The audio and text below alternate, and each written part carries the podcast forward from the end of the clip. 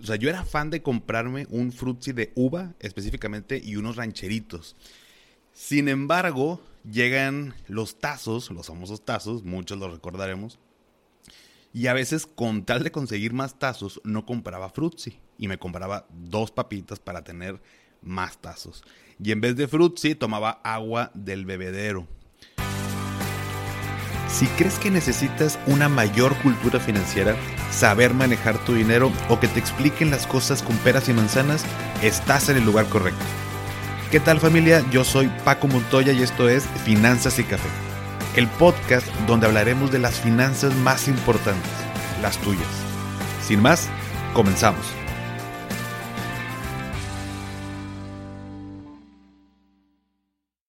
Hola a todos y bienvenidos de nuevo a Finanzas y Café. Espero que estés teniendo un excelente inicio de semana.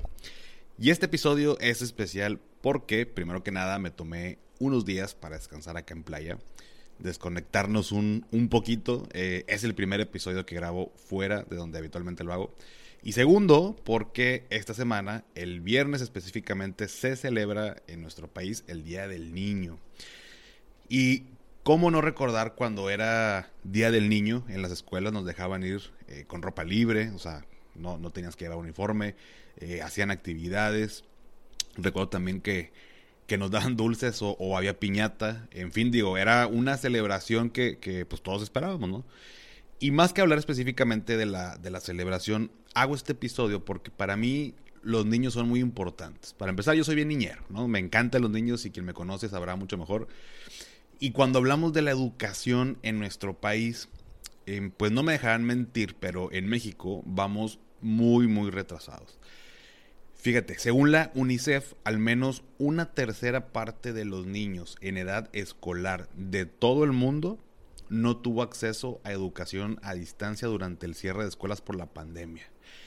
Una tercera parte de todos los niños del mundo en edad, eh, edad escolar. Esto es en todo el mundo. Imagínate en México. Chécate estos datos. La tasa neta de escolarización pasa de 98.4% en primaria y se reduce a 62% en preparatoria. En la educación primaria solo 4 de cada 10 escuelas cuentan con computadoras e internet para alumnos. En México 3 de cada 100 instituciones de todos los niveles no tienen sanitarios. Está muy cañón. Eh, a escala nacional, 3 de cada 10 alumnos abandonan los estudios por falta de dinero. Y los hogares con mayor nivel económico presentan el mejor desempeño en la actividad escolar. Y si además de estos datos ponemos sobre la mesa la escasa o nula educación financiera que reciben los niños, pues agravamos más todavía esta situación. Por eso, una, pues es importante que nosotros nos preparemos más y mejor todos los días para que nuestros hijos, si es que ya los tienes o si piensas tener en un futuro, eh, y viendo el panorama de, la educación en México, pues que al menos en casa podamos brindarles pues todos estos eh, conocimientos que son de suma importancia. Y bueno, hoy hablaremos pues precisamente de la educación financiera en los niños. Y déjame te platico sobre el tema a través de mi historia cuando era niño, cuando estaba este Paquito en primaria. Y fíjate que de niño, eh, mi primer contacto, y, digo, todo esto estuvo muy padre porque lo reflexioné al, hacer el episodio, muchas cosas que no, que no me acordaba, pero mi primer contacto con el dinero fue eh, por ahí de los 7, 8 años. Porque en mi primaria, bueno, pues no te podían mandar con billetes o monedas. No recuerdo la razón, por alguna extraña razón. Eh, nuestros papás tenían que comprar como fichas eh, o también recuerdo que eran como palitos de esos que, usan los doctores y estaban pintados de color negro o rojo. Si tenía fichas negras era equivalente a un peso cada una y si tenía fichas de color rojo creo eran equivalentes a, a cinco pesos. De tal forma que bueno, tenías fichitas de diferentes colores y pues ahí llevabas tu dinero para para comprar en el recreo. Entonces, yo con eso, pues, eh, bueno, pues, eh, eh, era la hora del recreo, me compraba mi frutzi y mis papitas, ¿no? Ahí empecé a darme cuenta de lo que valen las cosas porque, o sea, yo era fan de comprarme un frutzi de uva específicamente y unos rancheritos. Sin embargo, llegan los tazos, los famosos tazos, muchos los recordaremos, Y a veces, con tal de conseguir más tazos, no compraba Frutzi. Y me compraba dos papitas para tener más tazos. Y en vez de Frutzi, tomaba agua del bebedero. Obviamente ahí no tenía yo idea de nada, pero reflexionando, ahí uno empieza a entender lo que era pues el costo de oportunidad. O sea, tenía X cantidad de dinero que, mis papás me daban, porque para esto digo, era, era una cantidad fija, no era como que, ah, dame mucho dinero y que me sobre, sino que simplemente era eh, lo equivalente pues para comprar mi fruits y, mis rancheritos, ¿no? Y yo tenía que decidir, pues, qué hacer con él. O sea, no, no era eh, que a fuerza tenía que comprar los rancheritos, eran los que me gustaban, pero pues las papitas valían prácticamente igual todas. Entonces, me compraba dos papitas y tenía más tazos, pero tomaba agua del bebedero, que no era la más genial del mundo, ya saben, ¿no? Así medio, medio amarillita y caliente, aparte. O bien tomaba mi frutzi de uva y mis papitas, pero tenía menos tazos para jugar. Digo, qué padre eh, sería tener ahorita este tipo de problemas, ¿no? Pero, pero bueno, continuando con la historia. Después, bueno, ya empezaba a llevar dinero de verdad y me di cuenta que igual y no me lo gastaba y los ahorraba y podía comprar cosas eh, que no fueran solamente de la tiendita. O sea, las fichas, pues al final del día nada más las podía gastar en, en, la tienda de la escuela, pero no, no afuera en algún Oxxo, por así decirlo. Entonces me di cuenta que ya con dinero de verdad, no solamente la tiendita, sino que afuera podía comprar cualquier otra cosa, ¿no? Y me acuerdo, y esto me hace sentir todavía más viejo, espero que no te pase a ti, em, pero había unas cajitas que creo que todavía siguen existiendo, pero se llamaban las cajitas Sonrix. Estas cajitas traían dulces y aparte traían como un juguetito. Entonces, que, eh, bueno, pues era, era una cajita cara, la verdad. De hecho, me pongo a pensar y creo que hasta era un robo esas, tan, este, traía más aire que, que dulces. Pero pues era el, gancho, ¿no? Tenía un juguetito, entonces pues eh, tenías que comprar la, la caja para obtener el juguetito, ¿no? Entonces en el recreo no compraba cosas con tal de ahorrar y comprarme la cajita eh, con los dulces. Y ahí digamos que fue mi primer acercamiento con el tema del ahorro. Hasta este punto, bueno, se podrían preguntar, bueno Paco, ¿y por qué no simplemente le pedías a tus papás que te compraban las, que te compraran las cosas, no? Bueno, pues no era, no era tan fácil. Al menos en mi casa no, no fue así. Mis papás no eran de los que, de los que todo te lo daban. Eh, nada más porque sí. O sea, normalmente pedir ese tipo de cosas era, era uno. Entonces, digo, tal vez no porque no hubiera dinero, sino más bien me imagino querían que, que aprendiera a utilizar bien el dinero que me daban, ¿no?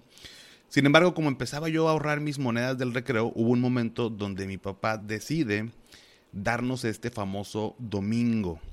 Mi papá decidió que darnos a mi hermana y a mí una mesada o la semana o como le llames en, en tu casa, que en mi caso le decíamos mi domingo, porque pues como dice el nombre, todos los domingos nos daba eh, una cantidad de dinero que en su, en su caso eh, nos comenzó eh, por dar 20 pesos a nosotros, ¿no?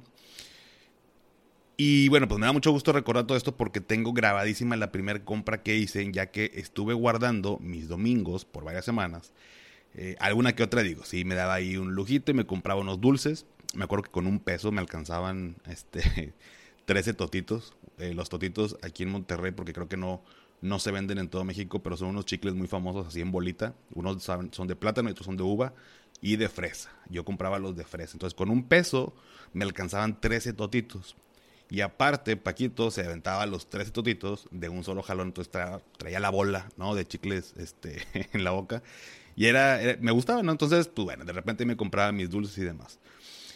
Em, pero bueno, estuve ahorrando eh, e-, estos eh, domingos porque quería comprarme un despertador. Este despertador que vi en la tienda, en una de esas que acompañé a mis papás a hacer el súper, costaba, me acuerdo perfecto, 127 pesos. Y ya que junté el dinero, fui con mis papás a la tienda a hacer el súper y ahí estaba el despertador era un despertador X, ¿no? Pero para mí en ese momento era lo máximo, o sea, era de color negro, con, los números en, eh, ya saben, ¿no? Como eh, así digital en, rojo. Eh, además tenía radio, podías este, poner el radio, las estaciones, y, tú le dabas con una perilla para escoger la, estación. Eh, y podía tener yo como que en mi cuarto mi música, ¿sabes? O sea, yo no tenía, pues obviamente, digo, está más decirlo, pero no había smartphone, no había este, el tema de que si el internet, nada, nada, nada. Entonces, tener una videocasetera, este, o, tener tu reproductor de audio, pues era, era, este, costoso y no cualquiera lo tenía. Entonces yo podía tener mi, mi, propia música, ¿no? Y lo mejor de todo es que lo programabas para que te levantara las mañanas con música. Eso fue lo que a mí me, me llamó más la atención para querer comprarme este despertador y decir, pongo a las 6 de la mañana y a las 6 me va a despertar con música. Para mí era, wow, ¿no? Lo, lo, lo máximo. Entonces, estaba muy emocionado, lo compramos. Obviamente yo tenía que pedirle permiso a mi papá, yo le decía de que quería el despertador porque me quería levantar temprano, que no sé qué, y que la música, entonces digamos que me autorizó el gasto, ¿no? Y ya teniéndolo, me acuerdo que lo cuidé como si fuera un tesoro, de verdad. Sin embargo, lo hice eh, más porque me costó semanas de ahorro. Yo me acuerdo que, que lo cuidaba de que no se cayera y que además que no se rompiera porque dije, no, o sea, pasé semanas, o sea, ya lo tengo, no, no puedo este, otra vez pasarme tanto tiempo y, ahorrar para, o sea, no, no, no, no, cabía en mi cabeza, ¿no? Entonces, creo que ahí fue mi primer acercamiento, o al menos el que, el que recuerdo, eh, con el ahorro y con el gasto, ¿no? Entonces, fui creciendo y ese tipo de cosas se me quedaron muy grabadas y obviamente en ese momento no sabía que estaba aprendiendo de costo de oportunidad, de ahorro y de gasto, obviamente, ¿no? Eh, mis papás queriéndome inculcar pues buenos hábitos lograron que eso se quedara pues de por vida, ¿no? Uno no se da cuenta, pero cuando es niño, todo lo que vas viviendo y aprendiendo son cosas que quedan muy grabadas y que terminan replicando cuando, pues, cuando somos mayores, ¿no? Es por eso que hoy te quiero invitar o los quiero invitar a reflexionar lo siguiente. Si tienes hijos, eh, te has preguntado, bueno, ¿les estás enseñando hábitos financieros? Si contestaste que sí, ¿estás seguro que son buenos hábitos o son los que te enseñaron a ti? Si contestaste que no, ¿por qué no? O sea, porque tú no los tienes o porque no sabes. Si no tienes hijos, ¿qué hábitos financieros tienes tú? ¿Los aprendiste o te los enseñaron tus padres? ¿Cómo te estás preparando en lo personal para poder transmitir buenos hábitos en un futuro a tus hijos? Y si finalmente no quieres tener hijos, bueno, seguramente tienes sobrinos o hijos de amigos, etcétera. ¿Qué hábitos financieros tienes tú como para decir que eres buen ejemplo para ellos? Sin duda falta mucho en cuanto a la educación financiera en, general y más en los niños, pero eh, hoy si nosotros podemos poner un granito de arena eh, para ayudar, seamos ese ejemplo para los niños.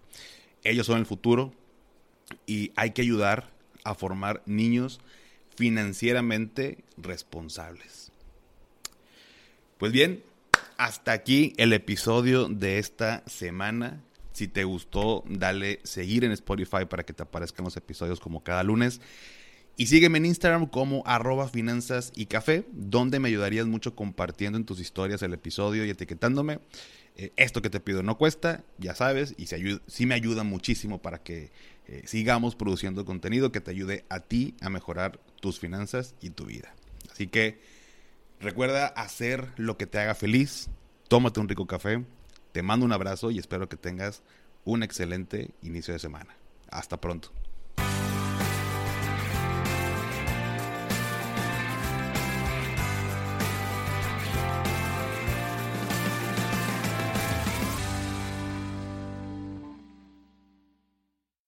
¿Nunca te alcanza para lo que quieres? ¿Le tienes miedo al crédito, los seguros, las inversiones, al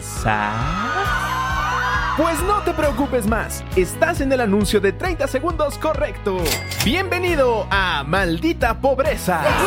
En este podcast te daremos hacks para entender tu seguro de gastos médicos, sobrevivir al hot sale o el buen fin, ahorrar e invertir en bienes raíces. Maldita Pobreza, producido por Sonoro. Busca Maldita Pobreza en cualquier plataforma de podcast. Judy was boring. Hello. Then Judy discovered chumbacasino.com. It's my little escape. Now Judy's the life of the party. Oh, baby, Mama's bringing home the bacon. Whoa. Take it easy, Judy. The Chumba life is for everybody. So go to ChumbaCasino.com and play over 100 casino style games. Join today and play for free for your chance to redeem some serious prizes.